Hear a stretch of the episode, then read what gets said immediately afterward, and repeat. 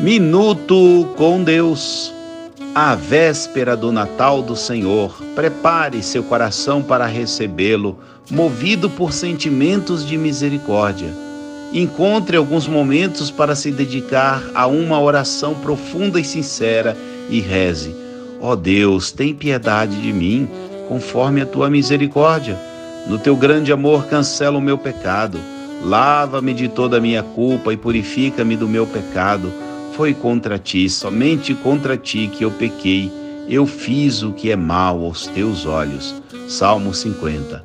Agora, compartilhe com a família a alegria de sentir-se perdoado por Deus.